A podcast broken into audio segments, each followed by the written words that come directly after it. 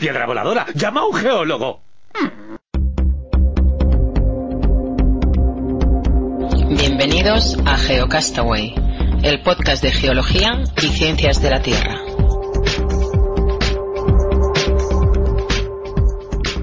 Hola amigos geonáufragos del mundo, bienvenidos a la tercera parte del programa 24. Esto no parece que se acabe nunca, Oscar. ¿Qué tal?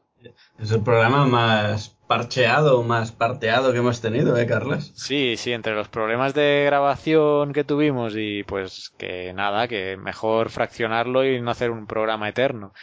Porque hoy básicamente va a ir la cosa de, de repasar los 24 programas, los dos años de Geocastaway. Vamos a hacer the best moments ¿eh? de, de estos dos años.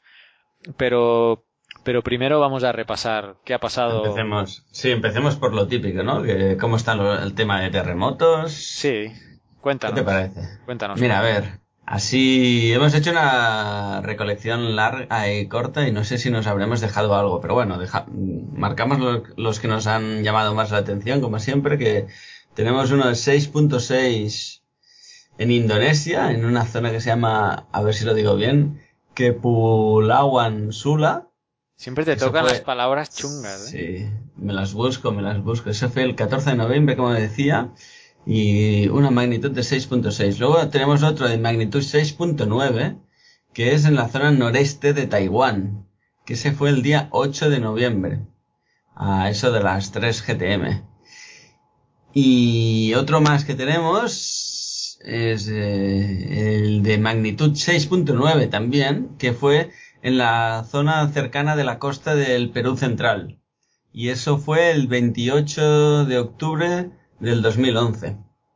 Y así tenía otro aquí marcado, el de las Philips, en las Filipinas, perdón, en la zona de Lu- Luzon se llama, el día on- eh, 30 del 11, o sea, ha sido hoy mismo, a las 027 GTM, Digo hoy mismo que es 30 del 11, ¿eh? no diría que escuchéis el podcast. Y nada, y ha sido de magnitud 6.0 también. Y de cosas en el mundo, aparte de los terremotos, eh, hemos tenido unas inundaciones en Tailandia que todavía siguen. Y Sí, llevamos lleva ya mucho tiempo, ¿no? haciendo esto no sé cuántos programas. Más de 9 millones, 9 millones de afectados están habiendo en Tailandia por las inundaciones y otras cosas que han pasado. También ha habido inundaciones en, en México, esto la semana del 29. En Irlanda hubo inundaciones también y en España ahora mismo o hace recientemente en Cataluña. Sí, hace unos días hubo bastante inundación, ahora ya ha pasado. Ahora ya ha pasado, pero bueno, ha habido bastantes problemas, ¿no? Sí, sí, lluvias bastante fuertes, ¿eh? Para lo que es, lo Vale. que estamos acostumbrados aquí. La semana del 29 también en Italia, fuertes riadas en el norte. Y bueno, la cosa va de inundaciones. Y bueno, y el Etna que sigue en erupción, pues ahí dando un espectáculo de la naturaleza bastante bonito. Em, Hemos tenido también otro espectáculo de la naturaleza así relacionado con volcanes muy bonito, ¿no? En el, en el Congo. eh, ah, sí, pero ¿eres capaz de decir el, el nombre? ¿Me estás re- haciendo un reto? Venga, va. Es que estoy practicando mientras lo pronuncias tú para decirlo bien. Es el Mon Ñamulajira. Vaya, Niamulajira.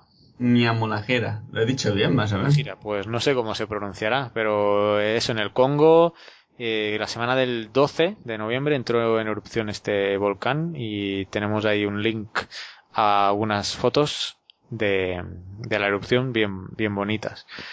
Y otro cerro, bueno, cerro, otro volcán, el volcán Hudson, creó algunas preocupaciones en, en Chile, que también estaba ahí la actividad pues aumentando y, y creó preocupación en la zona de Chile, el volcán Hudson. Y bien, esta intro ha sido bien rápida, ¿no? Ya podemos pasar a, a lo que nos interesa el programa, programa de hoy, que es el repaso de los dos años. Venga, a ver, a ver qué hemos hecho durante dos años, que ya ha pasado mucho tiempo, ¿eh? Pues mira, y además, para, para empezar esta sección, eh, te voy a poner primero un audio de, de Cristian, que nos felicita, Cristian Obregón, y luego otro audio de, de, a ver si me acuerdo, porque aquí la gente usa seudónimos y luego se me olvidan los nombres. Creo que era Bernardo y Pilar que nos enviaron otro audio. Y entonces los vamos a poner ahora. Y muchas gracias a, ambos por los audios que nos habéis enviado. Eh, hola Oscar, hola Carles y hola a todos los amigos que escuchen el podcast de Geocastaway. Mi nombre es Cristian, Cristian Obregón y soy estudiante de Geología en la Universidad de San Marcos, aquí en Lima, Perú. Bueno, en primer término quiero felicitarlos por un aniversario más. Considero que vienen haciendo una excelente labor al divulgar y difundir la geología y las ciencias de la Tierra en general. Bueno, el podcast es bastante divertido. Aún recuerdo uno de los chistes de Carles de que le hizo un terremotito, otro terremotito. Eh, pero en fin, bastante entretenido y me sirve mucho para estar al tanto de las novedades en cuanto a la geología, los terremotos, los tsunamis y los diferentes eventos que ocurren alrededor del mundo. Bueno, en especial me agrada mucho cuando invitan a, a la charla a diferentes profesionales del área de la geología o ciencias de la Tierra. Aún recuerdo la divertida entrevista que tuvieron con la geóloga Graciela Arguello, muy buena por cierto.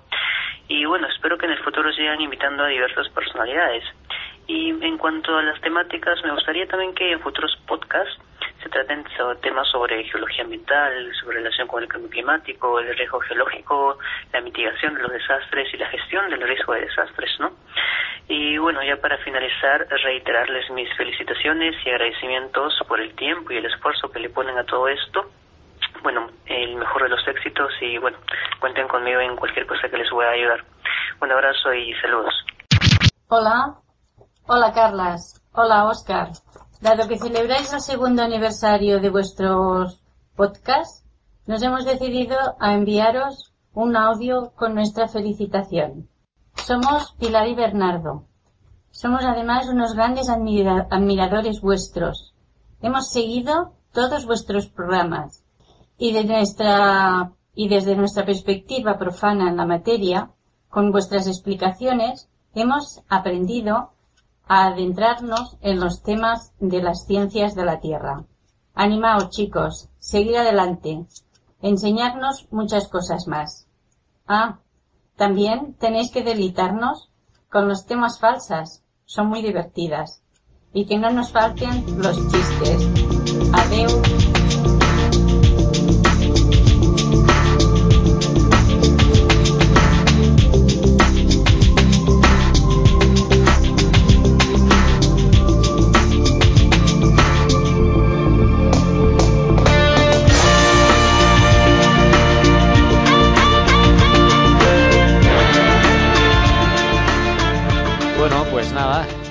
¿Por dónde empezamos a repasar? ¿Por el primero? Empecemos por el primero, ¿no? No, no había primero, había un episodio piloto. ¿Te, te acuerdas que en- tú estabas por algún país africano, creo, y no pudiste grabar el primer podcast? Me escaqueé, ¿no? Debía estar en Tanzania, yo creo. En Tanzania creo que estabas. Tanzania. Pues bueno, a, a pesar de que me dé vergüenza, pues todo empezó con un episodio piloto por allá por septiembre del 2009 y pues sí, Oscar todavía no, no estaba, aunque el proyecto pues sí ya, ya estaba formalizado y, y, y esto es lo que así empezó Geocastaway. Va- vamos a ver si, a ver, voy a poner el audio, ¿eh? Dale, dale. Saludos y bienvenidos al programa piloto de Geocastaway, el programa de geología y ciencias de la Tierra.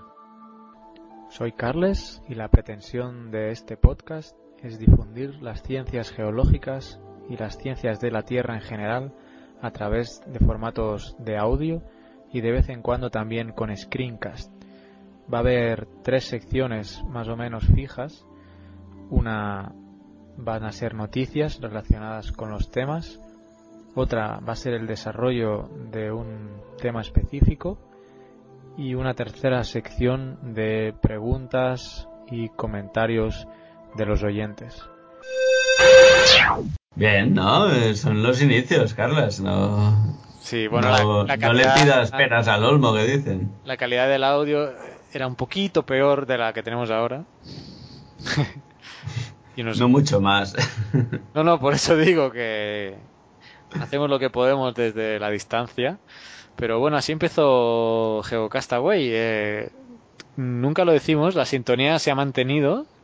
Eh, se trata de una música, una canción de, de jamendo.com, música libre, titulada Soil en Black de Sapiens FX. Esta es nuestra sintonía y desde el número uno ya pues ya nos acompaña, ¿no? Ya nos acompaña, aunque luego hemos ido, hemos ido incorporando algunas otras canciones y músicas que, por cierto, podéis escuchar en nuestro reproductor de Jamendo. Y con esto, pues empezamos sí el número uno, después de estos inicios eh, donde un poco monótono, ¿no? En la, en la narración, pero tú todavía no estabas en el número uno tampoco, ¿eh? No, no, yo no estaba en el número uno. Hasta el número dos llegaste, pero del número uno que fue... Eh, a ver... Lo grabamos por separado, ¿no? Sí, sí, sí. Eh, el número uno fue en octubre del 2009. Eh, ah, no, pero sí que ya estabas. Creo que ya estabas ahí. Fue en el episodio piloto que acabamos de escuchar que no estabas. Sí, en, en el episodio piloto estaba eso, estaba de vacaciones por Tanzania. Episodio peloto o pelota. Peloto, piloto. Esto mira para tomas falsas más adelante. Pues estaba por ahí por Tanzania y justo cuando vol... diría que en los últimos días de Tanzania lo hicimos y luego cuando volví pues ya hice yo el, el episodio 2 lo que eso tuvimos algún percance, ahora no recuerdo cuál, pero sí, lo sí. grabamos por separado, ¿no? Grabamos por separado y luego hicimos el, eh, el montaje. Y por eso digo que no estabas en directo, porque grabamos Ah, vale. separado, ¿no? Por ahí, por ahí era la cosa. Entonces, a ver, porque yo estos cortes ya los tenía hechos, a ver, a ver con qué sorpresa nos depara eh, el, el número uno de octubre del 2009. Vamos a, a ver qué, qué suena por aquí. Hola, saludos, bienvenidos al primer número de Geocastaway y lo primero que tengo que hacer es pedir disculpas por el retraso en la publicación de este primer número, pero ha habido problemas de fuerza mayor porque mi compañero Oscar Jané, que con el que estamos compartiendo podcast, estaba en Tanzania de viaje y al regresar se ha encontrado con que parte de una carretera le había colapsado parte de su cocina. Entonces, bueno, entre todo el papeleo que ha tenido que eh, generar, ha hecho que no pudiéramos grabar pues antes. En el primer episodio ya disculpándome, Oscar, ¿qué te parece? Y, y te acuerdas que además el problema era que te había caído la carretera encima de la cocina. Sí, sí, ahora estaba pensando yo, ¿qué problema de fuerza mayor tuve? Ya, claro, se me cayó la, la carretera en la cocina. Debe ser uno de los colmos de un geólogo, ¿no? Que tenga un deslizamiento que le entre por la cocina a su Sí, casa. sí. Bueno, o la suerte de poder estudiarlo en vivo, eso. Sí, no, no, no me gustó demasiado, ¿eh? No, ¿verdad? En vivo. Ya, ya. Pues, Ahora lo pienso con alegría, ¿eh? Por eso. bueno, además que todo salió bien y tienes una cocina nueva. Sí, sí, por suerte la casa aún está entera y la cocina, pues lo que toca, la rehicieron y tengo cocina nueva, por suerte. Y nada, sí, sí, realmente fue un inicio bastante accidentado, ¿eh? de- del tema de Geocastaway. Sí, sí, casi casi nos ha acompañado todos en la cada grabación con nuestros problemas técnicos. Pues con eso pasamos a- al, al número 2, donde pues ya aparece Oscar y, o sea, ya grabamos juntos por fin en nuestro número 2. Y claro, la calidad del audio, pues como decíamos, aún deja un poquito que desear. Y aunque no es que sea una maravilla ahora. Y pues nada, Oscar en ese momento no tenía Twitter, ¿eh? A esas alturas. ¿eh? ¿Te Qué vida, ¿eh? ¿Quién lo diría? Qué vida sin Twitter, ¿eh? Pues hola, bienvenidos a Geocastaway número 2 y hoy por fin sí estamos todo el equipo. A Oscar desde el otro lado del charco, yo estoy en El Salvador. Que bienvenido Oscar. Intentaremos. Hola, buenas tardes. Intentaremos grabar juntos por primera vez. Sí, buenas tardes, buena madrugada, buenos mediodías, cuando quiera que la gente Bueno. lo escuche. Y pues Un poco de todo. Sí, porque hay gente que se lo pone esto para dormir. Espero que no sea muy tostón. Pues nada, pues ¿cómo, cómo te ha ido el regreso desde Tan- de Tanzania? Que ya he ido comentando que tuviste algunos problemitas en la casa. Sí, hemos tenido algunos percances con la casa, nos la hemos encontrado un poco destrozada y nada, eh, aquí un poco desalojados y montando sistemas informáticos nuevos para poder comunicarnos. Está bien. Y tenemos un Twitter, que Oscar no tiene Twitter todavía, pero se va a hacer uno, me ha dicho. poco a poco me voy a meter ahí, sí. ¿Cuánto tiempo ha pasado, eh? ha pasado tiempo. Y yo diciendo que la gente se lo pone para dormir, que también es Oh. cierto, alguno habrá. Estaba, estaba recordando que este, este episodio lo grabé desde el hotel donde me habían alojado temporalmente cuando estaba fuera de casa, creo. Y se oye un montón de ruido de fondo, que espera, al menos eso esperamos haberlo solucionado. Pero sí se oía, se oía mucho ruido de fondo. Y pues nada, ese era nuestro... A ver, que me descoloco aquí en el guion, el número 2, ¿no? Sí, era el 2. contando el piloto es el tercer programa, pero sí, era el segundo programa oficial. Eh, con eso nos vamos al número 3, eh, donde, bueno, ya pasamos la hora de programa. Hasta la hora, hasta esa fecha no habíamos llegado a la hora. Nos quedábamos en los 30 o 45 minutos, ¿no? Ahora ya al- en el episodio 3 ya empezamos a hablar demasiado. Y en el número 3 ya llegamos a una hora, 8 minutos. Esto fue diciembre de 2009. Grabamos juntos otra vez. Y, y aquí en este capítulo destacamos, eh, ¿te acuerdas los desmentidos que tuvo que hacer la NASA sobre el fin del mundo en el 2012? Exacto, sí, que ten... Bueno, que está la teoría de maya, ¿no? Del final del mundo en Sí. 2012 y comentamos lo que decía la NASA sobre Entonces todo la. NASA pues plantea una serie de preguntas que el público quizá le hizo sobre el fin del mundo y las respuestas que planteaban. Entonces nosotros íbamos haciendo de, de preguntador ¿eh? y de NASA. Y entonces- Preguntador P pregunta, contestador C contesta, ¿no? Decía un, un gran futbolista un día. ¿Y quién era ese futbolista? Di Stefano. Ah, Di Stefano. Un día se quejaba. Has dicho que grabábamos juntos, pero yo creo que la gracia de este programa es que grabamos juntos físicamente, ¿eh, Carlos?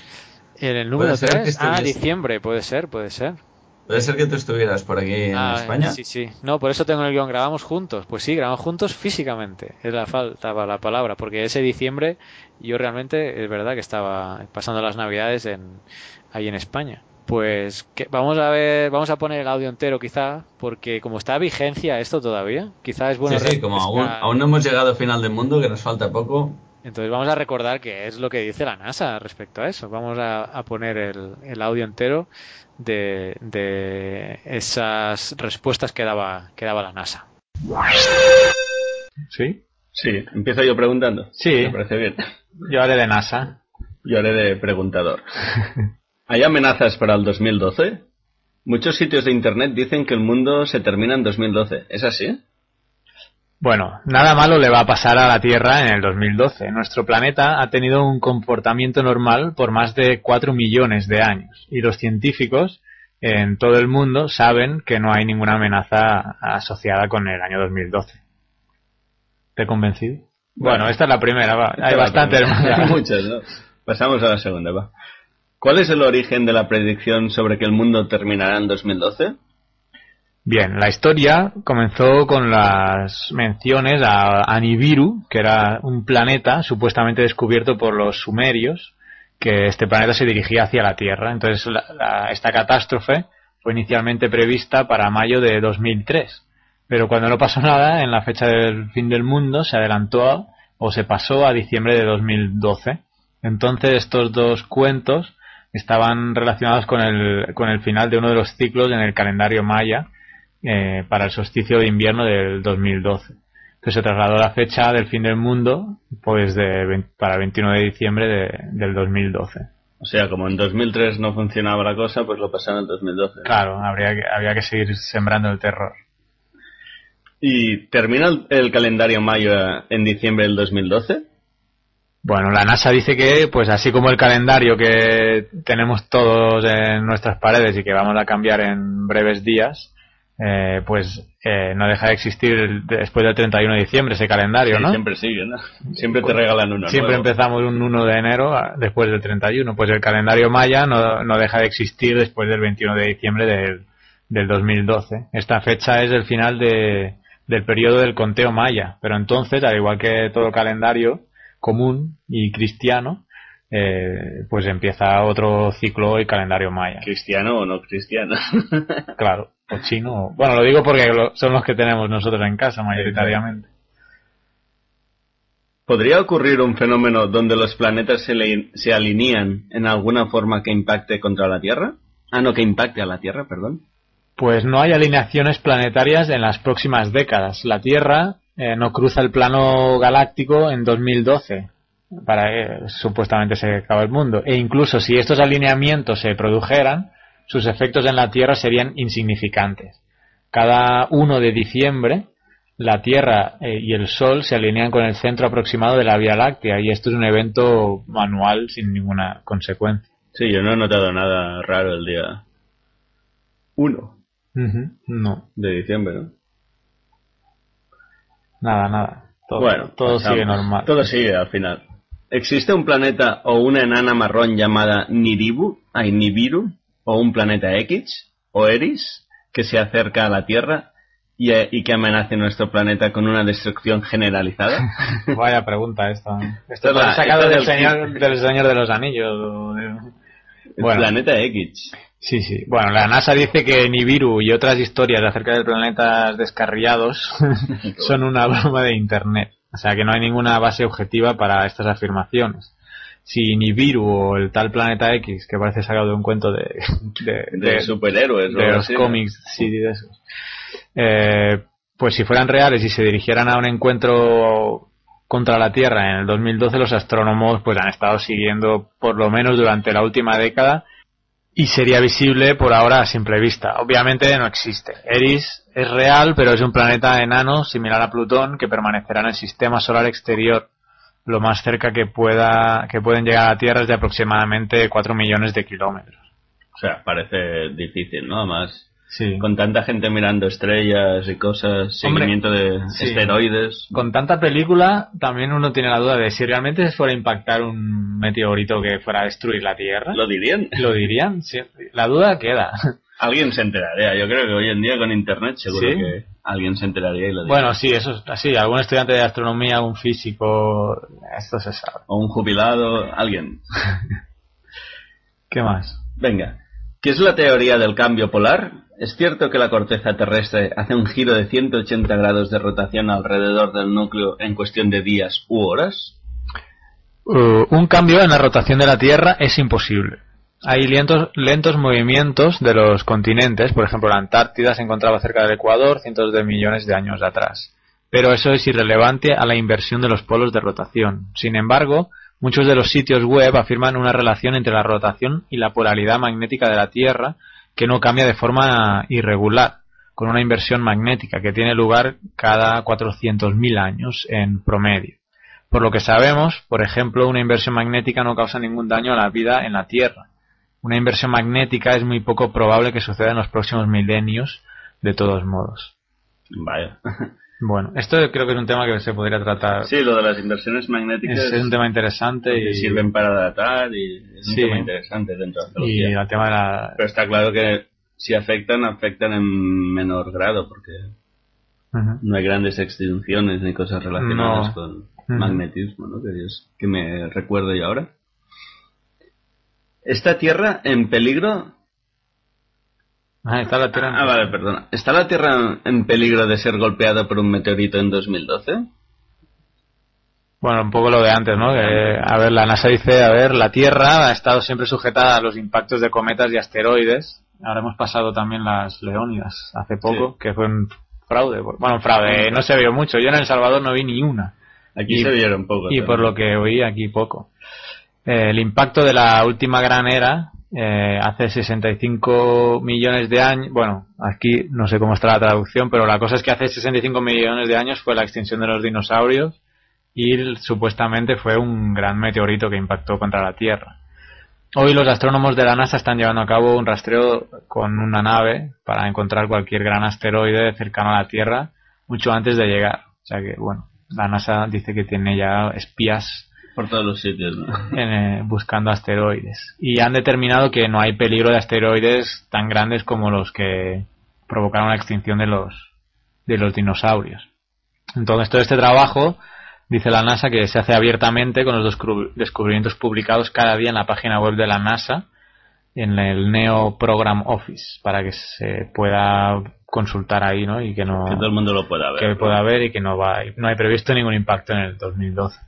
O sea, que son transparentes, la gente de la NASA. Está bueno. ¿Qué creen los científicos de la NASA acerca de las afirmaciones del fin del mundo?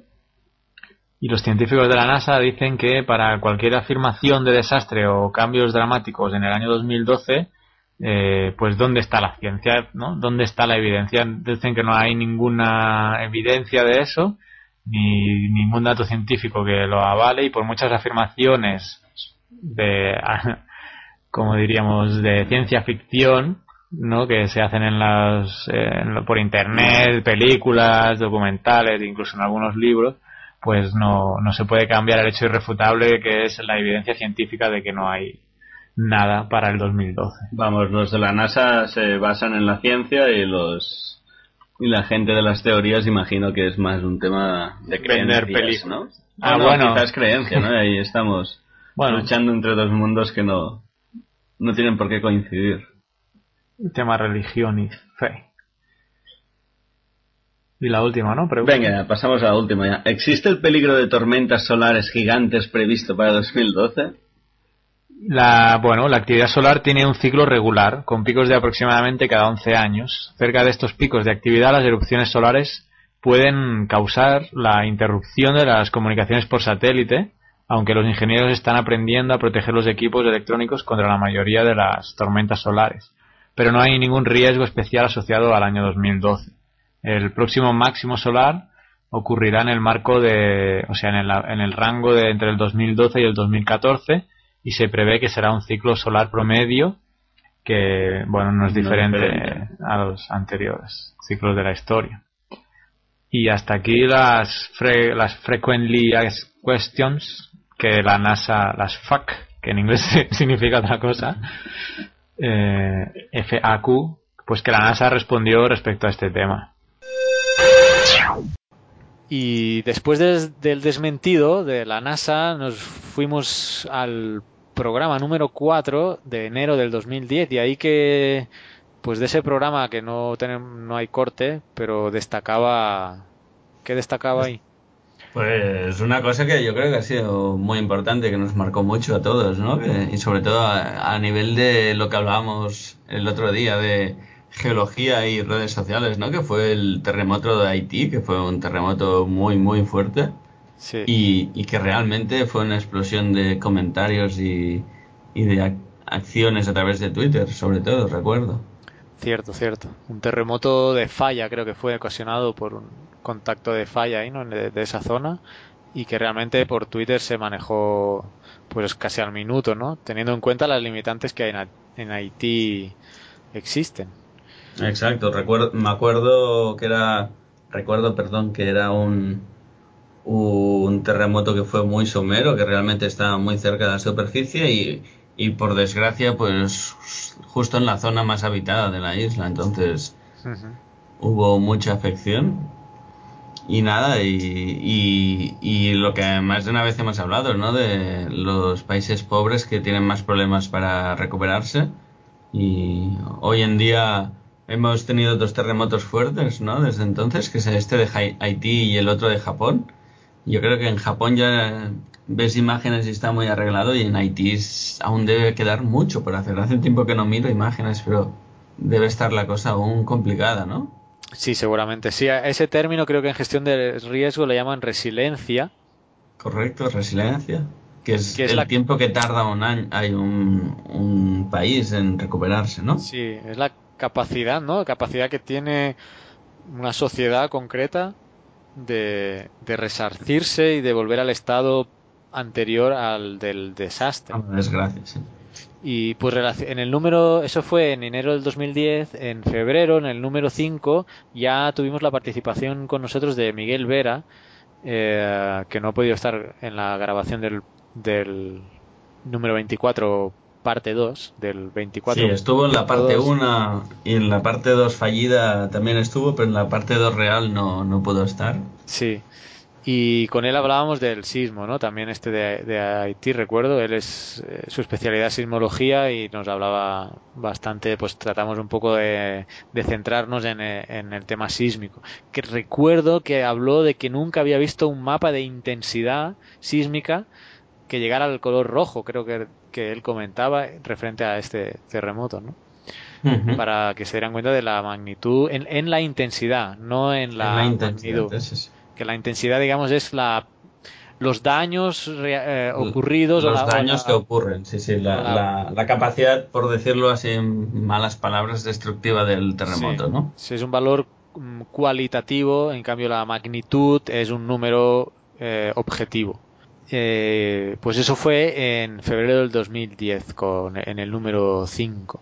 En el número 6 Ah, estuvimos hablando del terremoto, un terremoto que hubo en Chile, bastante fuerte también, y ya participó eh, Vicente con nosotros, ¿eh? y ya estuvimos hablando y charlando con él. Si te parece, vamos a ver qué, qué destacamos de este número, de, de este número 6, de, Venga. que fue en eh, marzo, ¿eh? En marzo de 2010, sí. Muy bien, vamos a ir al tema de hoy, bien interesante. Como no podía ser de otra manera, vamos a hablar del terremoto de Chile y vamos a contar con la colaboración de un compañero geólogo nuestro que se llama Vicen, Vicen Asensi. ¿Qué tal? ¿Cómo estás? ¿Estás por ahí? Pues muy, sí, aquí estamos muy bien, un poco cansados, atareados aquí con el trabajo, pero aquí estamos siempre pendientes de poder colaborar. Trabajando todavía. Con Geocastaway. Muy bien, ahí promocionando. Pues este era, era Vicen, en el que pues con él hablábamos un poco de, del terremoto de Chile y el tema de gestión de riesgos. Y, y, y, qué, y otra cosa de las que tratamos, que fue? Ahí creo que fue un tema que tú desarrollaste. Yo lo desarrollé, ya, ya me he olvidado entonces. Era el tema de, por lo que leo en las notas, de la liberación de la energía comparado con una bomba atómica, ¿no? De, de un sismo. Sí, o no, Ah, no, espera, porque tú desarrollaste otro tema más adelante, ¿eh? del tema de la energía nuclear. Ah, eso sí. Ahí es donde me he ese me suena más a mí. Pero, Pero para, salir de dudas, vamos a ver, vamos a oír el, el corte que, que, tenemos de, del, del programa 6. En cuanto a eso, me puse ahí a graficar en un Excel la, la, lo del. Porque, bueno, la escala de Richter se asocia con con toneladas de, o sea, con kilogramos o toneladas de TNT asociados a bomba atómica. Podríamos hablar de que, por ejemplo, la bomba de Hiroshima, estamos hablando de que es una magnitud 6.5. Una magnitud 6.5 equivaldría a la bomba de Hiroshima, que tiene 31.550 toneladas de, de TNT eso es 6.5. Si nos vamos a 7, esa es la que ocurrió, por ejemplo, en Haití. Estamos hablando de 200.000. O sea, estamos pasando de 6.5 a 7, pasamos de 30.000 a 200.000. Y si nos vamos a 8.8, ya nos vamos a millones de toneladas métricas. Para que veáis eh, la, la, la, progresión logarítmica. En logarítmica. De, de, la distribución de, de energía en TNT. Eh, pues era yo, ¿eh? Que estaba explicando, ya tengo un lapsus mental. Sí, sí, ya lo he visto yo. Digo, esta, su voz me suena más a la suya que no a la mía. Sí, ¿no? Aunque sí, sí. si practico con el acento catalán, quizá me acerco más a la tuya. Hombre, el acento lo tienes, bueno, Carlos. Pero sabía que habías algún algún tema relacionado con, con la energía habías habías practicado. Suerte que tenemos los cortes para sacar para recordar esos momentos. Bueno, y con esto que nos vamos al número 7, abril del 2010. ¿Y qué pasaba ahí? Porque hablábamos de un volcán islandés que no sabíamos pronunciar.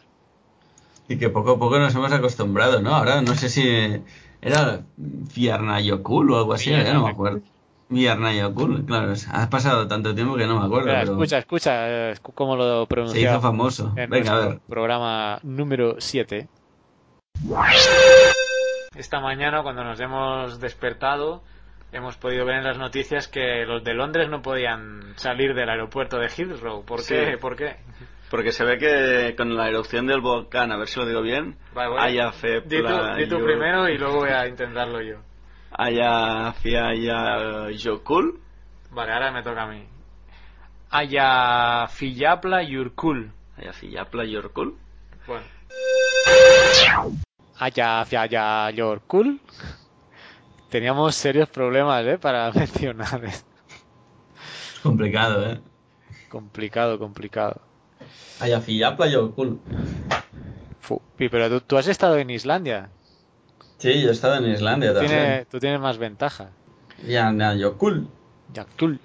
Em, Sí, sí, un volcán que se hizo muy famoso, ¿eh? Aquí en la zona europea. Ahora, hace no mucho tiempo también en la zona sur hubo también un volcán, que ahora no me acordaré el nombre, pero también afectó al tráfico aéreo de Sudamérica y llegó incluso a Australia, creo, ¿no? eh, y no fue el. Ah, sí. Pero no fue el Hudson este que te decía yo. Que ha- No, porque este es más reciente. Tú me estás diciendo de hace más tiempo. Sí, no recuerdo el nombre.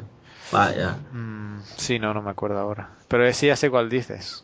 Que Bueno. hizo una nube que dio la vuelta al mundo. Exacto, sí, sí. Y no, y eso que hablamos, ¿eh? En algún programa. Sí, sí, lo hemos comentado en algún programa, seguro. Porque la memoria no llega para tanto, la, la edad pesa. Las neuronas eh, se agotan.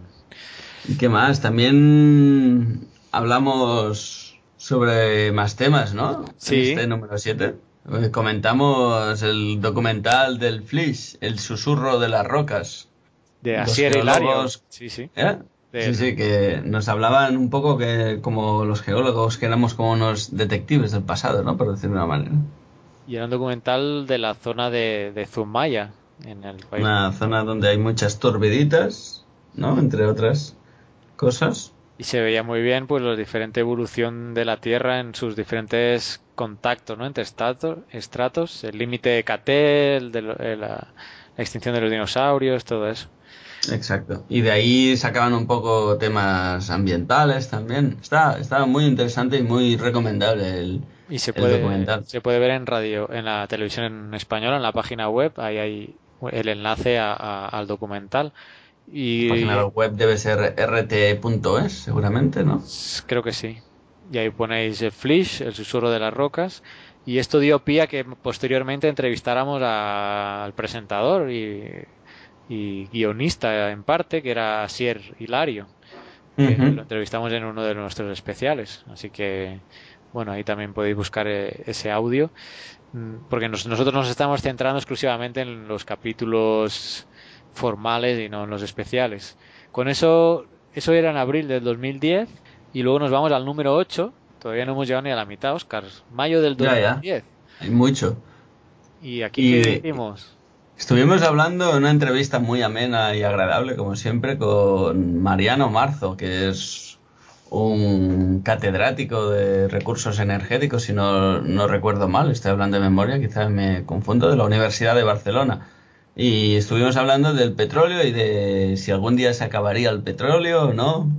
Y él dejó claro que no, cada vez que decimos eso, que no, Claro. el petróleo no se acaba, el petróleo es eh, el- la extracción, es eh, la técnica de extracción es lo que puede mejorar o no, pero el petróleo ahí está. Pero quién mejor que recordar lo que él dijo para reafirmar esto. Vam- Vamos a ver eh, qué, qué dijo. La pregunta es eh, cuándo llegaremos al máximo de la extracción. ¿eh? Y dejemos claro lo que vengo repitiendo, no es que se acabe el petróleo. A ver, No, no, sí, sí. ¿cuándo alcanzaríamos el máximo, la cima de la producción de petróleo? Existen dos grandes escuelas.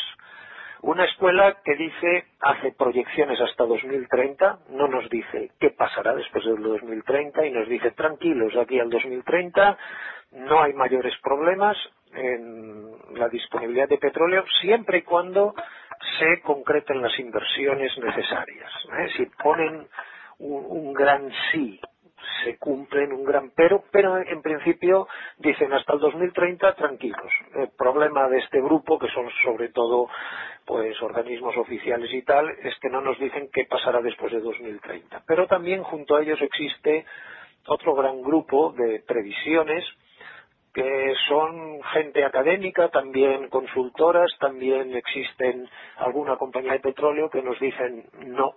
Eh, de hecho, vamos a llegar a este máximo de producción eh, dentro de esta década, en la que estamos ahora, o antes del 2030, e incluso hay quien dice que ya hemos llegado a esa cima y que de hecho ahora lo que estamos es en una especie eh, de meseta y que lo que se está produciendo, los precios que estamos viendo altos del petróleo, pues obedecen al hecho de que en realidad eh, no estamos ya aumentando la producción.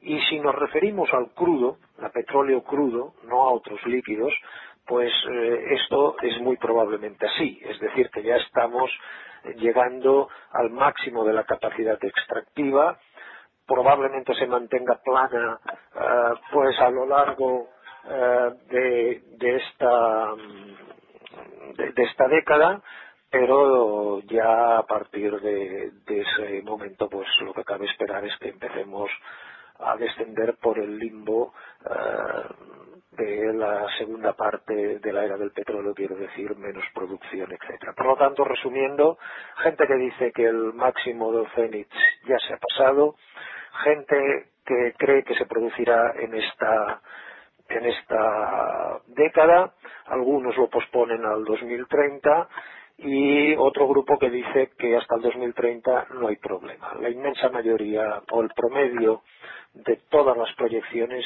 sitúan que eh, en esta década vamos a empezar a tener problemas. Bueno, ¿te ha quedado claro? Sí, me ha quedado muy claro. La verdad es que la entrevista fue muy amena y duró ¿qué? casi 45 minutos, ¿eh? Sí, sí. Y realmente Mariano es una persona que sabe mucho de lo que habla y interesante siempre hablar con él. Y escribe en, medio, en la vanguardia, al menos que yo sepa, y seguro que tiene artículos. Pero bueno, al menos en la prensa más eh, generalista, sé que en la vanguardia ha escrito artículos y no sé si hasta en el país ha escrito también.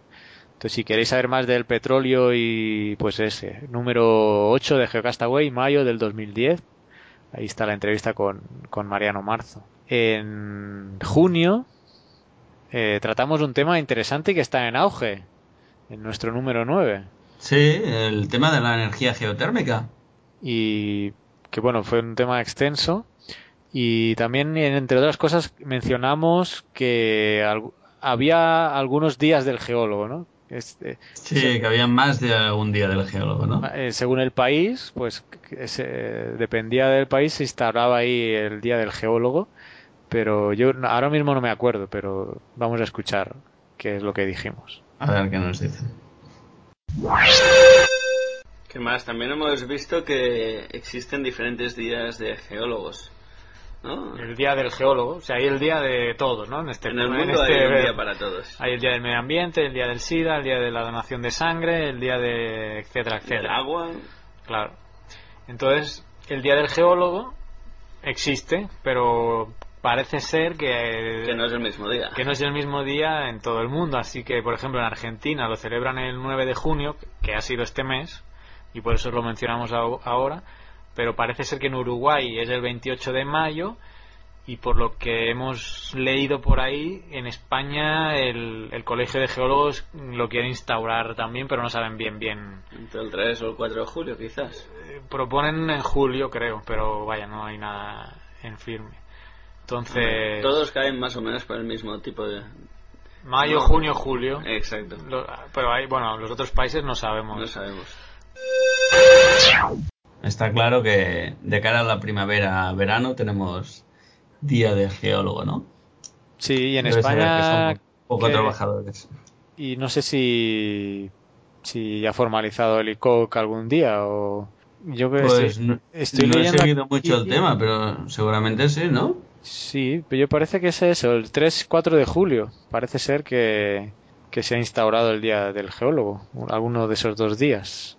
Mm, sobre todo es que la noticia que estoy leyendo es del 2009, entonces no sé si la instauraron ese año solo o sea algo que se ha mantenido a lo largo del tiempo. Eso fue mm, mm, junio del 2010, número 9. Podcast número 10, aquí llegamos a la decena y estuvimos con... Con Vicente, yo me fui de vacaciones otra vez, yo creo, julio, sí. Tú, estabas fuera, entonces grabamos con Vicente y estuvimos hablando de, de algunos libros y de un poco de la actualidad centroamericana. Pero en agosto entonces no hubo programa porque estábamos todos de vacaciones Sí, aún debía estar fuera la gente. y regresamos el, eh, en septiembre con el número 11 Ujú. y, y fue el programa más largo que, que teníamos hasta la fecha, hasta, esa, hasta ese septiembre del 2010.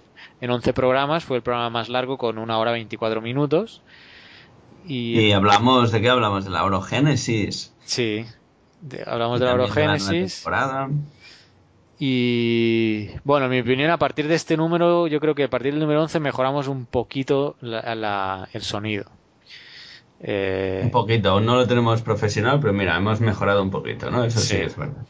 Y este número 11 también es... Será eh, recordado por algo, ¿no? es el programa donde pasará la historia... Una por- pequeña desgracia en la historia de, la, de los podcasts de geología, ¿no? ¿Por qué? Espera, por- de- eh, escuchemos qué pasó, porque no me acuerdo. Venga, va, escuchemos qué pasó y que la gente opine. Para que se A anime ver si se estudiar anima a estudiar. geología y Exacto. difunda la palabra geológica alrededor del mundo Y trabaje mucho al aire libre. y trabaje mucho al aire hay que libre. decir que también chocamos mucho despacho, yo creo. Sí. Y al aire libre, No todos. Y pues, a, y a veces cuando estás en el a aire libre tampoco. no nos es- llevamos los gorros, nos toca mucho el sol y no llevamos agua y nos, nos duele luego. Pillamos unos buenos resfriados, ¿no? Ajá. Y, y, no, y bebemos poca agua y ¿sabes cuál es el colmo de un geólogo? No. Tener piedras en los riñones. Y ese fue el primer chiste en Geocastaway, Oscar. Qué eh, fuerte. Ya. Así empezó todo. Pues sí, Carlos, chiste muy esto, bueno ¿no? el chiste, ¿eh? Realmente marcaste una nueva era. Quizá en la era de geología, incluso. Una nueva era geológica. El antropoceno Y los y chistes el, de y el antropochiste. bueno, pasemos al número 12. Fue el primer aniversario, ¿eh? el primer año, y aquí ya estábamos con, con, con Miguel Vera, Patricio y Naún. Y Sí, hicimos una charla bastante interesante, ¿no? Aprovechamos eso, que hacíamos un año para hacer una, un encuentro con la gente que más o menos habíamos estado manteniendo contacto y así charlamos en directo un ratillo.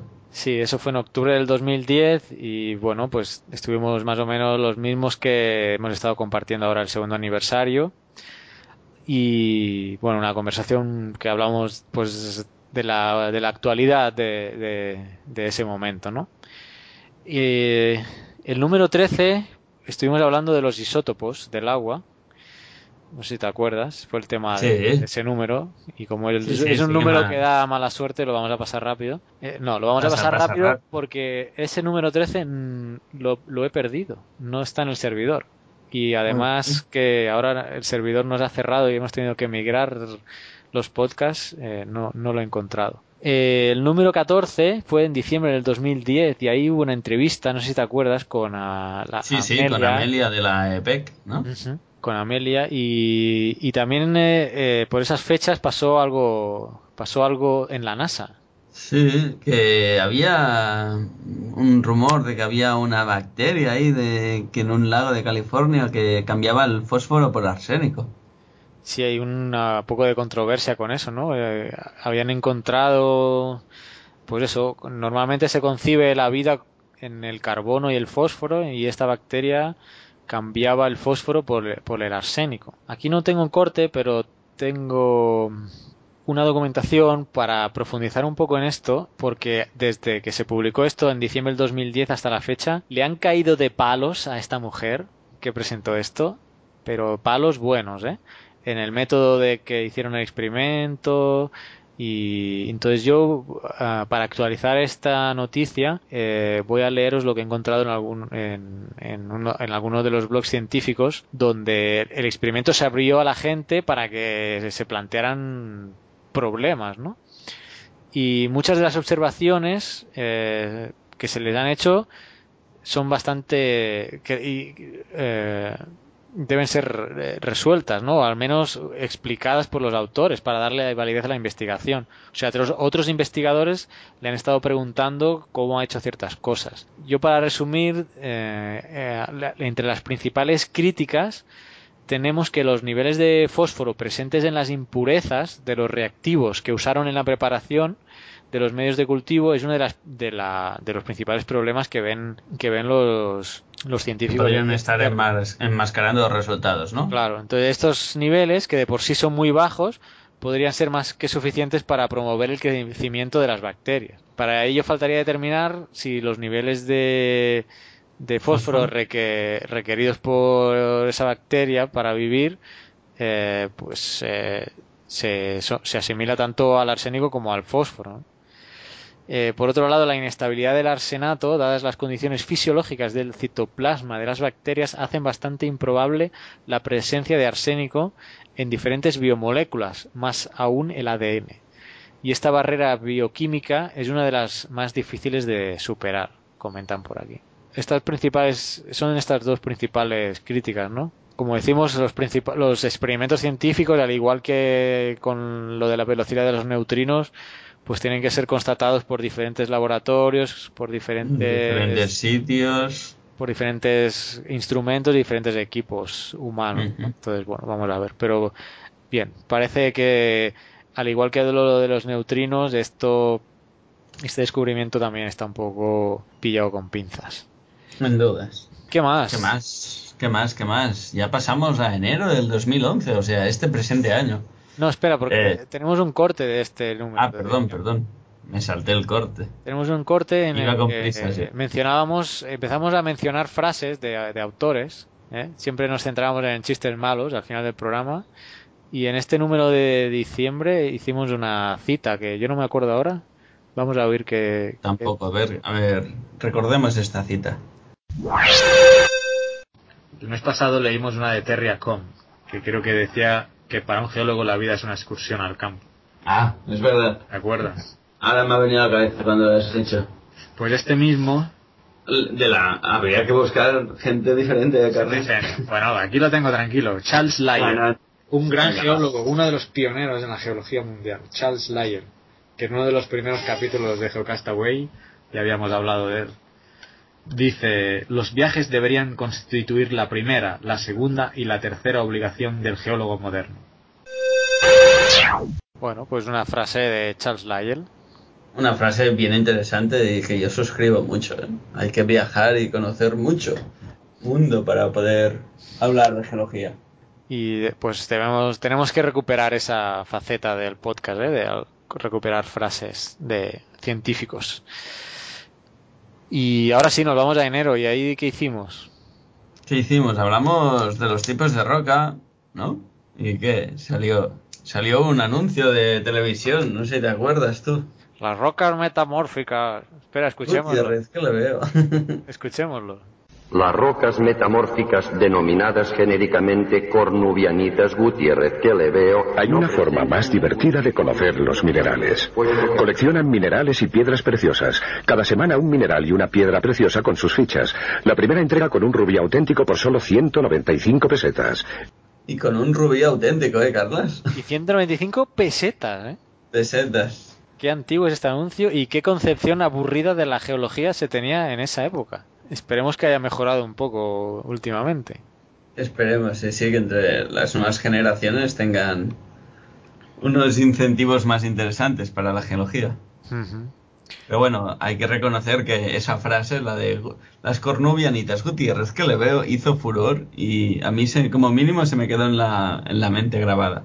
O sea que la idea de transmitir bien la información del anuncio realmente está muy bien conseguida.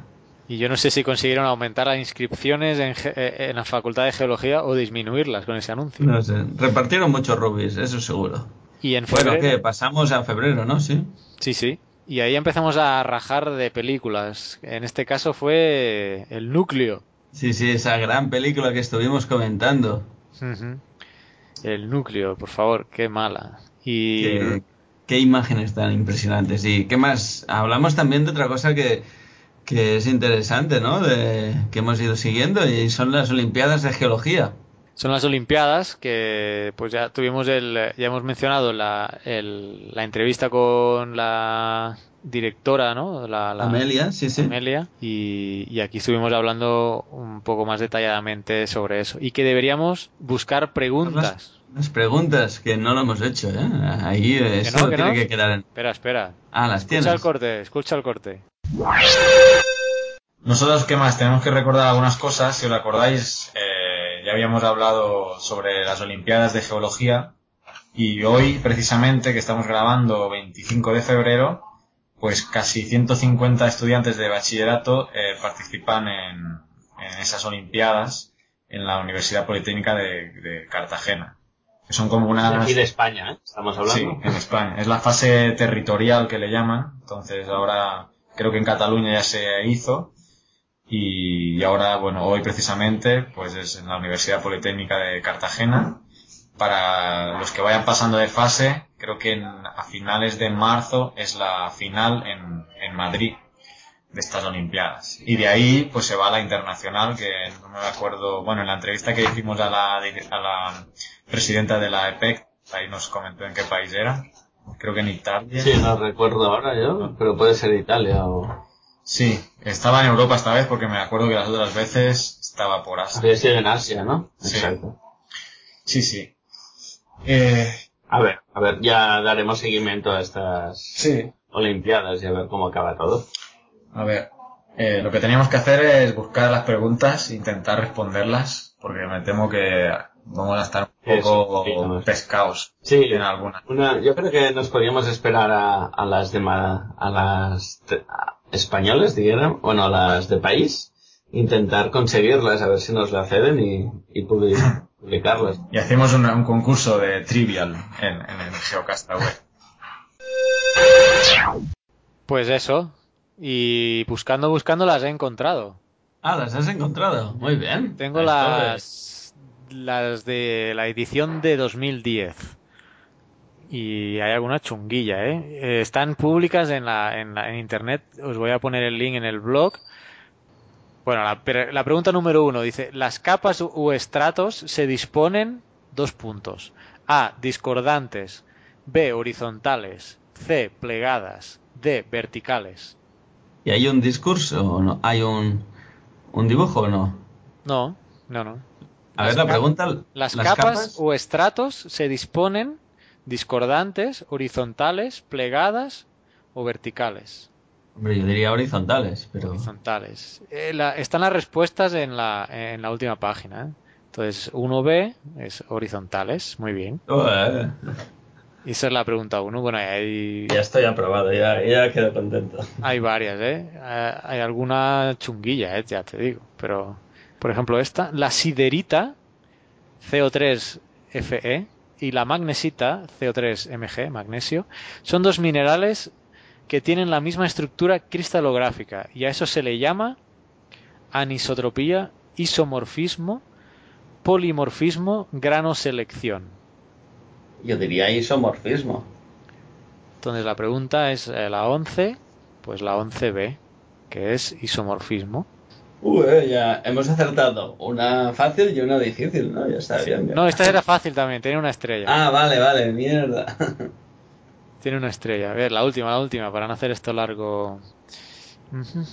Oye, contesta tú, pregúntatela tú y contesta tú, que si no siempre contesto yo. Vale, pero es que tengo una. Estoy buscando una que no tenga imagen. No te hagas trampas. La corteza oceánica más antigua tiene una edad de Hola, esa es complicada. Cretácico, Eoceno, Pérmico o Jurásico. ¿Mm? La más antigua. Yo diría pérmico, pero ni idea, ¿eh? 35. Eh, a ver, el cre- ¿Tú qué ¿cuál es la edad más antigua eh, entre todas estas? Cretácico, Pérmico. Eoceno, Pérmico, Jurásico. Pues no sabría qué responder, ¿eh? La solución es... Esta tiene una estrella, te lo digo. ¿Solo una? Sí. Solo tiene una Vaya, estrella. Pues. la respuesta es, a ver, la 35 Esto yo lo veo más complicada, ¿eh? ya. es una D, o sea que es la Jurásica. Jurásico. Sí. La primera corteza oceánica. La más vieja. La corteza oceánica más antigua tiene una edad de Jurásico. Vaya, mira, siempre se aprende algo. Sí. A ver, espera que voy a verificar esto. ¿Y ¿Eso en el Atlántico debe ser o debe ser en, en el Pacífico? Porque el Pacífico pareciera que tuviera más espacio para acumular corteza oceánica, ¿no? Sí, o sea, el Pérmico es más viejo que el Jurásico. Sí, no, sí, sí, eso está claro. El Pérmico es más viejo que el Jurásico. Pero la corteza oceánica más antigua, pues es de, del Jurásico. Porque piensa que la, la corteza oceánica se genera y se va destruyendo, entonces... Claro. Pero ahí tendríamos que ver cuál es la velocidad de, de expansión y hacer unos cálculos ahí. Pero bueno, esa es, yo la veo complicadilla, ¿eh? Pues solo tiene una estrella. Bueno, ahí os vamos a poner, eh, son 50 preguntas de esta edición del 2010 y ahí en el blog eh, voy a poner el, eh, el link para, para, para descargar. ¿Sí? Y- Sigamos, sigamos. Sigamos, sigamos, que nos quedan... eh, ¿Por qué número vamos? Yo me he perdido ya. Eh, Pues febrero- vamos por el número 16. Ahora, este episodio también hay un punto importante, ¿no? Que es que por Ah, fin me hice, hiciste un Twitter. me hice el Twitter. Veamos, oigamos el momento en que te hiciste el Twitter. Qué momento más grande, ¿no? Pues nada, de- destacar que se nota que me he apuntado yo a Twitter, porque Twitter, porque lo, lo único que ha salido, subido así marcadamente es el Twitter. Sí, sí, ha sido tus, tus notables y marcados comentarios con tu cuenta Ohanespelt. Al Twitter. Y eso fue, pues nada, eh, tu cuenta Ohanespelt. Ohanespelt. Y eso fue el 16 de febrero, el número 16 que fue en febrero del 2011, ya estamos en este año. En el número 17 hablábamos, este sí, este era el que me confundí Y yo este sí que tienes Este razón y fui yo quien habló del tema y era de las centrales nucleares y de más concreto estuvimos hablando un poco o intentamos hablar porque es un tema que a mí siempre me ha quedado muy distante, ¿no? El tema de los nucleares, pero intentamos hablar de las de la vertiente más geológica que sería de dónde se puede conseguir su combustible. Un podcast interesante. Es El número 17, si queréis profundizar a- ahí, no lo habéis escuchado todavía. En abril nos acompañó Naun, nos estuvo hablando del carnaval de- geológico, que ahora está un poco parado. Que no, si no hemos- a animar. no mencionamos, pero bueno, que sepáis que, que está abierto pues la convocatoria del carnaval geológico para que cualquier blogger o no blogger se ofrezca proponer un tema y, albergar en su página el, el carnaval geológico, que sería su cuarta edición, creo. Así que pasaros por el blog de Naun, que es un geólogo en apuros, o le escribís por Twitter en, en arroba nchazarra y le decís que queréis albergar el cuarto carnaval geológico. Y, y en ese número de abril tocamos de otra película, también la desmenuzamos. Una de las buenas, ¿no? Hombre, un poco mejor que, la, que el núcleo, sí, ¿eh? Que ya eh, indirectamente la estuvimos hablando cuando comentamos las respuestas de la NASA, ¿no? Que es para el fin del mundo en 2012. Ujú, La película del 2012. Y esto lo vimos en abril del 2011. En, eh, el- en mayo... A ver, a ver, a ver, a ver si en abril del 2012 podemos hablar otra vez de la peli, a ver, no sea acaso que tengan razón.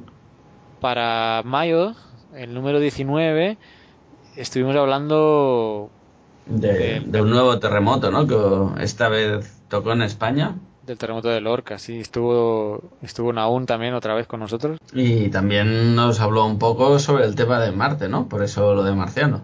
Ajá, porque bueno, a él, le- a él le gusta todos estos temas, está siguiendo minuto a minuto el, el planeta rojo y nos desarrolló en este número 19 eh, pues el tema de lo expuso él y era sobre Marte y la exploración a Marte y tenemos un corte al respecto, creo. A ver, ¿cuál es? Vamos a escuchar. Y Cuando los pues, humanos vayan a Marte. ¿Para cuándo, Exactamente. ¿cuándo, cuándo puede ser eso?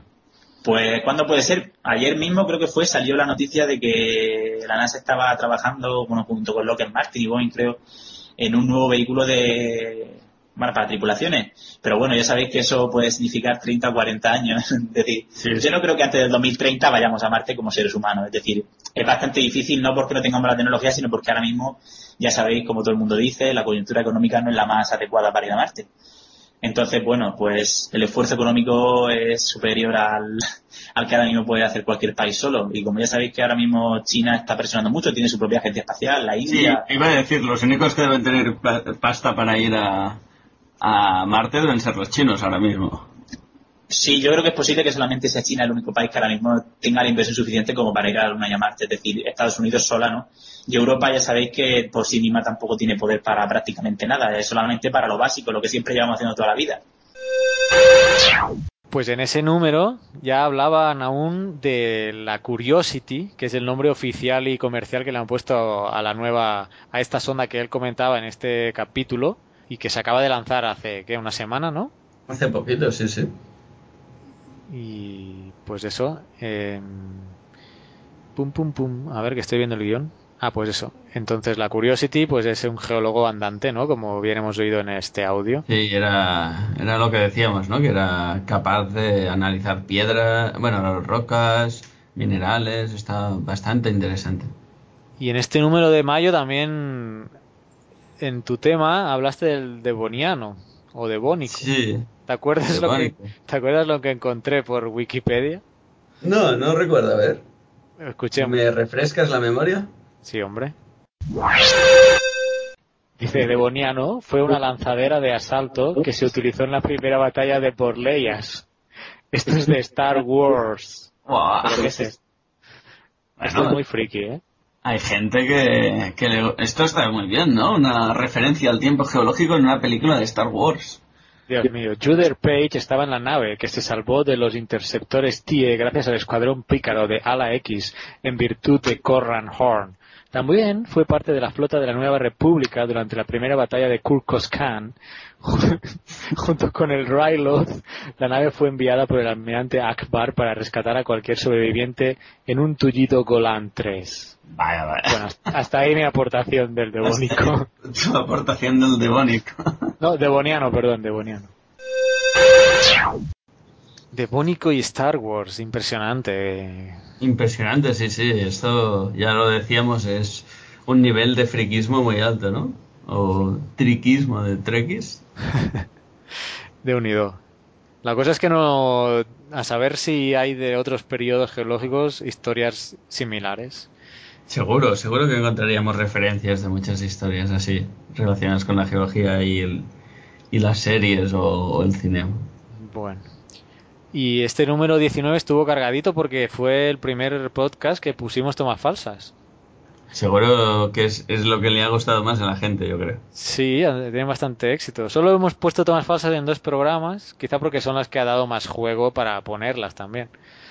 Y este fue el primer programa en mayo del 2011 en el que pues pusimos esas tomas falsas para pasar luego al número 20 de junio 2011 donde eh, hablamos de la geodiversidad Sí, ese concepto que yo nunca había oído hablar y que estuvimos indagando a ver qué, qué era exactamente, a qué se refería. porque existe biodiversidad y por qué no geodiversidad está incluido dentro de la biodiversidad Sí, escuchábamos que la- el Colegio de Geólogos presentaba una queja de cómo se había tratado el tema. Ujú. Estuvo interesante, yo creo que aprendimos algo. Entonces, ahí está el número 20, por si queréis oír eh, sobre eso. En el número 21 ¿Qué, qué pasó el número 21? ¿Por fue qué lo el destacamos? programa más largo, si no contamos este, porque este lo hemos partido en dos pedazos, o en tres pedazos. Tres pedazos. Imagínate. Entonces, este realmente es el programa más largo, el- nuestro segundo aniversario. Pero, Pero hasta bueno, la fecha, eh, a la fecha era el programa 21. 21, 2 horas 29. Y bueno, ahí tuvimos la entrevista con Graciela Argüello del blog de Locos por la Geología. ¿eh? Un placer de entrevista. Un placer. Vamos, vamos a ir un trozo de, de esa entrevista. Te cuento, la- mi historia es, es un poco lo que te decía al comienzo, esto de, de- de las personalidades múltiples y el que todo me interesa. Y aparte otra cosa, no sé si es que tengo el sí fácil o el no difícil, pero lo concreto es que eh, me engancho con, con todo. Mm, El primero que en la familia tuvo un blog fue mi hijo, que tuvo un blog de humor que se llamaba Atención Viandante. Yo no tenía la menor idea de lo que era un blog, pero por supuesto por seguirlo, por ver lo que él hacía, entré a comentar, empecé a, a meterme a conocer el de él y bueno, él me dice, mira, te está gustando, haces comentarios interesantes, ¿por qué no abrís tu blog?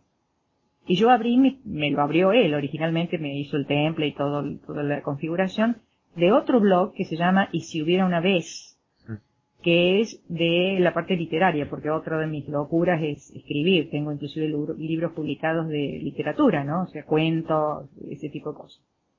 No para niños, sino para adultos. Y bueno, empecé con ese blog. Eh, como a los año, año y pico de estar con ese blog, mi hijo me dice, vos tendrías que hacer uno profesional. Digo, estás loco. A, geología no se va a meter a leerlo, pero No, no, me dice, vos tenés, él este, me había visto dar clases porque iba a la escuela universitaria que quedaba a la vuelta de la facultad donde te daba clase, entonces muchas veces pasaba cuando era chico, ¿no? Así de 10, 11 años, pasaba a verme. Entonces, no, si vos haces las clases entretenidas, podés, podés hacer un blog que interese.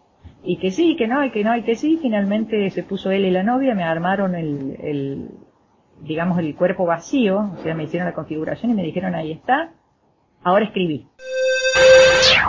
Pues un placer la entrevista con Graciela, que no sé si nos estará escuchando, pero bueno, un saludo para ella. Sí, sí, realmente una, realmente una entrevista muy grata. Y también fue muy largo ese programa porque pusimos una entrevista que me hicieron a mí aquí en El Salvador en una radio comercial, que hicieron el top 10 de las preguntas que hay que hacerle a un geólogo, que fue muy, muy curioso, ¿no? Y bueno, ahí está en la parte final de este podcast número 21. Y aquí también pusimos la ¿qué pusimos eh, al final? Otra toma de tomas falsas, ¿no? Otro la segunda otro gran éxito, ¿no? Yo creo que estas han sido las que han tenido más éxito, porque además así nos lo han dicho por, por Twitter que les han gustado mucho las tomas falsas de, de este programa, ¿no? Y, y sobre todo los entresijos de la problemática de, de, de la grabación que por cierto en este número 24 al final del podcast pues no os vayáis porque creo que tenemos suficiente material como para volver a poner otras tomas falsas, ¿no? Otras tomas falsas. Eh, este corte que hemos oído de Graciela era el último, el corte del programa 21, aunque hubo dos programas más, el número 22 donde volvemos al programa de una horita y bueno ahí fue ¿Y de qué hablamos Carla? ahí me indigné, me indigné yo no porque de qué estuvimos hablando de la tierra hueca y de las, de las luces que salen a través de esos agujeros que hacen las auroras boreales. Dios mío, bueno.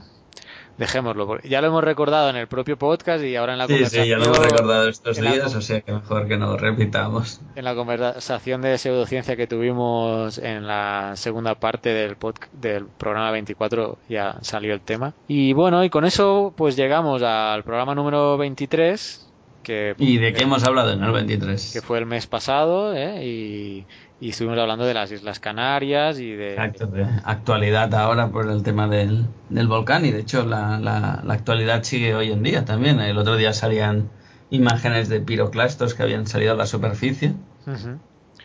Y ese, ha sido, ese ha sido el repaso de los dos años de Geocastaway. Un placer haberles acompañado, ¿no? Sí. que nos hayan escuchado. Y pues si hemos llegado hasta aquí es gracias a toda la gente que nos escucha y que nos escribe y a la que estaremos eternamente agradecidos por, pues, por vuestro apoyo y vuestra comunicación. Con esto cerraríamos el bloque y que pasamos a un cierre cortito de despedida. Sí, hagamos un cierre cortito y ya está. Eh, del programa más largo de la historia.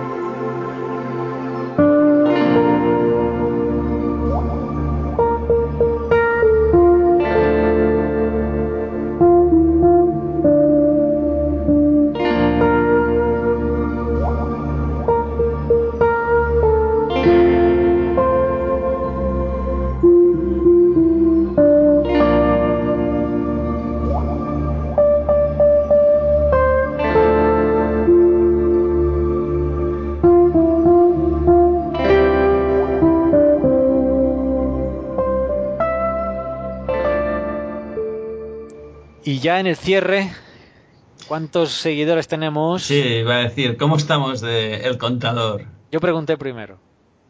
Ayer, ayer, bueno, el otro día cuando hablábamos en la tertulia nos decían que habían pasado de 500 a mil y pico seguidores en Twitter por el tema del terremoto. Ah, es cierto. No sé si lo decían aún o lo decía... Patricio. Patricio, Patricio lo decía, es verdad. Pues en nuestro caso estamos a 592, o sea, aún nos falta pegar ese gran salto. Sí, pero bueno, son bastantes. Pero 592. no está mal, no está mal, no sé si. En Twitter eso. A mí siempre me parecen muchos, eso en Twitter. Mm, Y en y Facebook. en Facebook, que ahí vamos aumentando, pero no tan gran, no tan incrementalmente, por decirlo de una manera, estamos a 181. Y vamos subiendo. Poquito a poquito, pero ahí vamos Sí, a... poquito a poquito, pero vamos sumando. Facebook.com barra Geocastaway para seguirnos en Facebook y arroba Geocastaway para seguirnos en Twitter. en Twitter. Recordad que han cambiado, se ha cambiado el feed de, del podcast, o sea, la dirección a partir de la cual nos encontráis, pero en teoría no debería haber ningún problema, pero si hay algún problema nos escribís.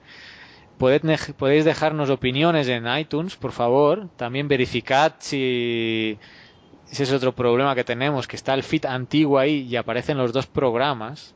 O sea, aparecen dos programas de Geocastaway cuando debería aparecer uno, pero he conseguido, creo, cambiar el, la foto o el, el avatar o la imagen de uno del podcast bueno, entonces ahora aparece actualizado en el podcast bueno. Pues si queréis dejarnos eh, reseñas ahí para que tengamos más oyentes, si son buenas y si son malas, creo que también. También de todo se aprende. Entonces ahí está iTunes reseñas para que nos escribáis. Y nos han escrito, precisamente nos han escrito un mail. Un mail que nos dicen un saludo desde CD Victorias, de CD no sé qué debe ser, ciudad o condado. Carlos, tú que estás más metido ahí. Mm, no sé, creo, supongo que será ciudad. Bueno, ciudad Victoria, Tamaulipas de México. Victoria, Tamaulipas de México. Eh, nos dice que los estoy escuchando con mucho gusto. Adelante. Así que un gra- gracias, les mandamos las gracias a Jesús a la Torre Soria por este, por este comentario. Sí, y bueno, nos decía que nos está escuchando a través de Ciencia para Escuchar en Radio Ciencia Es, en una aplicación que se llama TuneIn. TuneIn. Entonces nos, nos ha descubierto, creo, a través de Radio Ciencia Es, que también sí. estamos en su parrilla. Pues muchas gracias Jesús, a la torre. Esperamos que te hayas suscrito al podcast y nos escuches no solo cuando se emite por Radio Ciencia Es, sino pues en tus descargas. Y, y ya está. Y Ya está, ¿no? Damos por finalizado este, Sí. este especial del segundo año, eterno. Sí, sí, que ha sido, ha sido larguito y yo creo que ha sido interesante con, con todo lo que hemos tratado. Un saludo a todos los que nos habéis escuchado a lo largo de estos dos años. Un saludo a todos los que nos habéis escrito por Twitter, por Facebook, por eh, Twitter, Twitter, Facebook, Facebook. por correo electrónico. Por correo electrónico, Eh, directamente en comentarios en el blog. en el blog. O sea, muchas gracias a todos y espera- esperamos que pues que sigáis eh, escribiéndonos y, y haciéndonos notar lo que hacemos bien, lo que hacemos mal, nos deis sugerencias de temas, nos preguntéis cosas que os interesaría saber, etcétera, etcétera, etcétera. Sí, muchas gracias a todos los que habéis contribuido de alguna manera a GeoCastaway. Y nada, que nos seguimos viendo, que eso es lo más importante. Pues hasta el número 25, diciembre del 2011. Adiós. Adiós.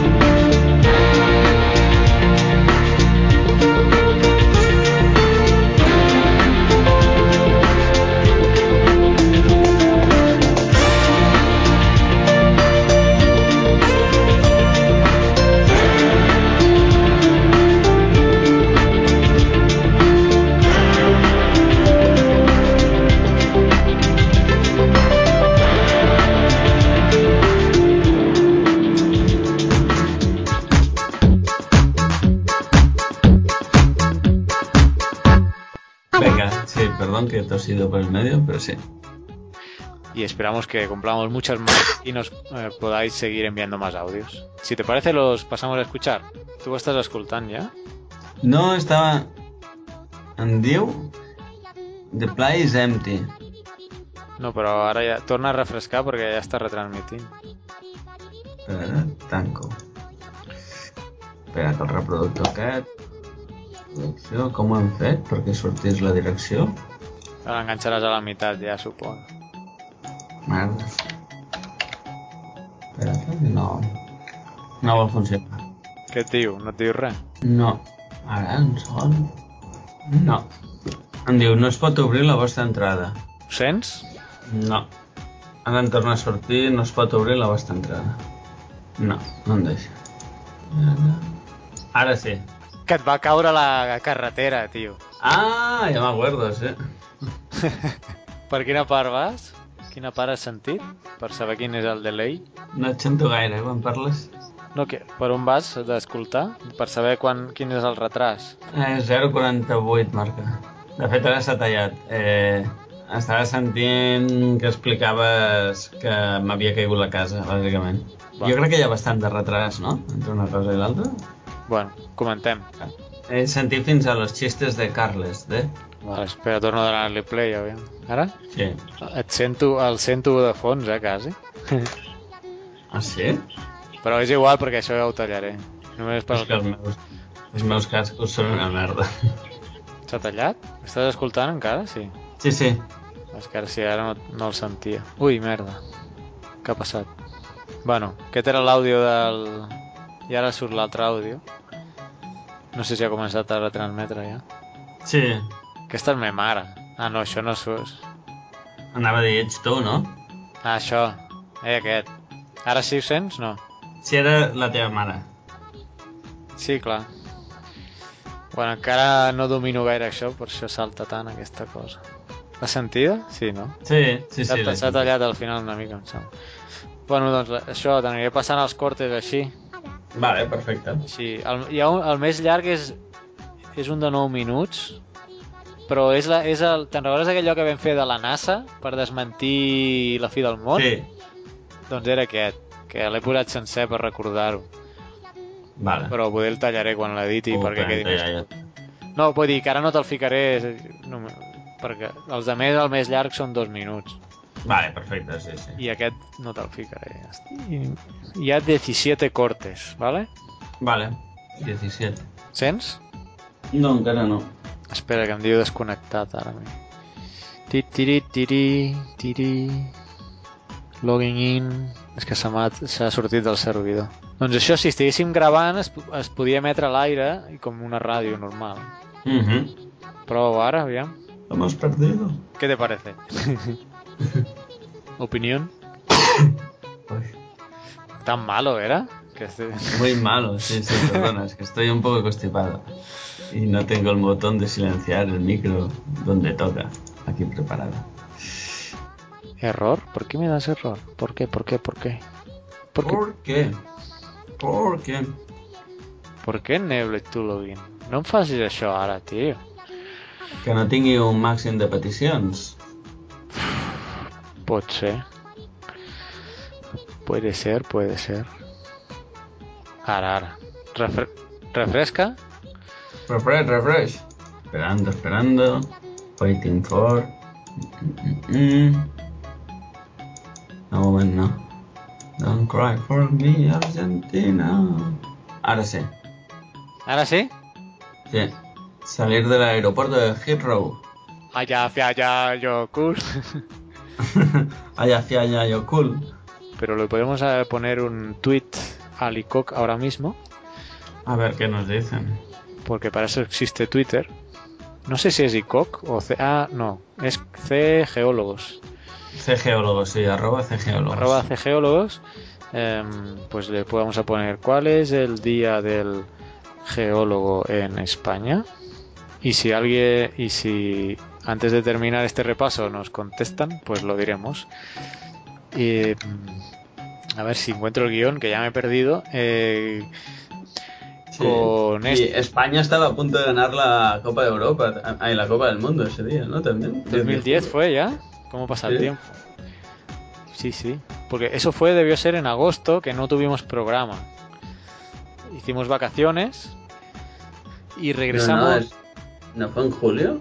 En julio grabamos. En julio del 2010. Sí, porque yo ya estaba de vacaciones, no sé si era... Ahí, ahí, ahí fue. En julio grabamos con Oscar, sí, sí, pero en agosto no. En agosto no hubo programa. No, pero yo no estaba ¿eh? en julio, o sea que yo creo que fue por ahí. Bueno, es igual, en todo caso. O sea, en julio grabamos con Vicent, sin ti. Pero sin mí, porque yo estaba de viaje a Sí, tú no Japón. estabas, tú no estabas en julio. Yo- Y recuerdo que cuando yo estaba en Japón la gente me felicitaba porque era español y, ah, felicidades, la Copa de Europa, ah, en la Copa del Mundo y tal. Y, y decía, ¿qué ha pasado? Y me enteré que había ganado España la Copa del Mundo. Vale. Espera que s'ha desconnectat el servidor otra vez. Queden 5 talls. 1, 2, 3, 4, Sí, ja. 5. Jo a les 8 hauré de començar... Em queden 20 minuts, doncs jo crec que ho fem. Bueno, si, si m'allargo una mica tampoc passa res. Sí, no, en 20 minuts acabem. Si se'm connecta això, clar. Vale, Si no apropa molt el dona-li micro... refresh. Y, pero di un número del 1 al 50. Venga, digamos el 27. Pregunta 27. Además está catalogada de 1 a 4 estrellas. Según... Pues una estrella supuestamente es fácil y 4 estrellas es muy difícil. La pregunta 27 dice, ¿este fósil es? Bueno, entonces hay una imagen. Va, di otra que no haya una imagen. Ah, vaya. El, 20, el 21. 21. Eh, vamos a ver, la 21, a ver si no hay una imagen también. Es que son de imágenes esta, a ver. Ah, pues el 13. Por tener un poco de mala suerte. Una que no haya... Es que O hay muchas que, hay muchas que tienen dibujos. Pues dime una tú así sin dibujos, va a ver si... Nuestro marciano favorito. Espero que se lo tome bien, que le digamos el marciano favorito. Ah, a ver. Aunque Ah, el fin del mundo ah. es a final de año. Ah, Creo. sería. Vale, pues a ver si. Esperemos en enero poder sacar un, un episodio nuevo. No he leído mucho sobre el tema, pero creo que los Yo tampoco. que no, predican eso están- lo están predicando para final de año del 2012. En cualquier caso, eh, No lo siento, eh. Dejando de lado a nuestros amigos de la Biblioteca de Alejandría, que siempre tengo que mencionar en los podcasts, que todavía no he escuchado, por cierto, tengo, tu, tengo el programa de 8 horas guardadito para el viaje a- en avión que tengo que hacer a España ahora en diciembre, porque más o menos el viaje dura eso, entonces Es lo que durará el viaje, ¿no? a ver si mi hija me deja. eh, lo voy a escuchar de un tirón. Saludos a, a ellos. Y ya que estamos, saludo a, todos los programas y podcasts de ciencia que conozco. No sé si hay más. Ya hemos dicho la Biblioteca de Alejandría, pero también hay la Guardilla 2.0.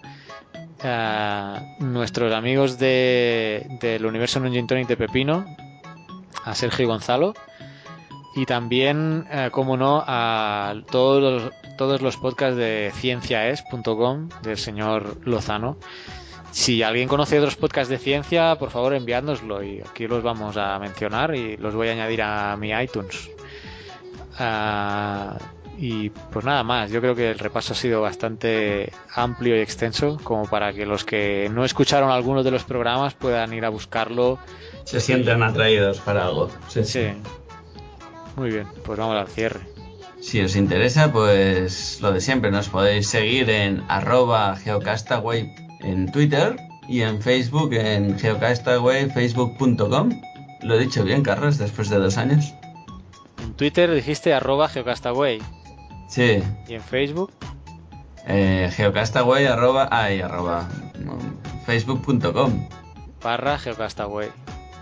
Sí, sí. Ah, face, ah, lo dije al revés, entonces, no lo he dicho bien. Facebook.com Después de dos años ya lo digo mal. Facebook barra Facebook, ay, Facebook barra No, no, no, no.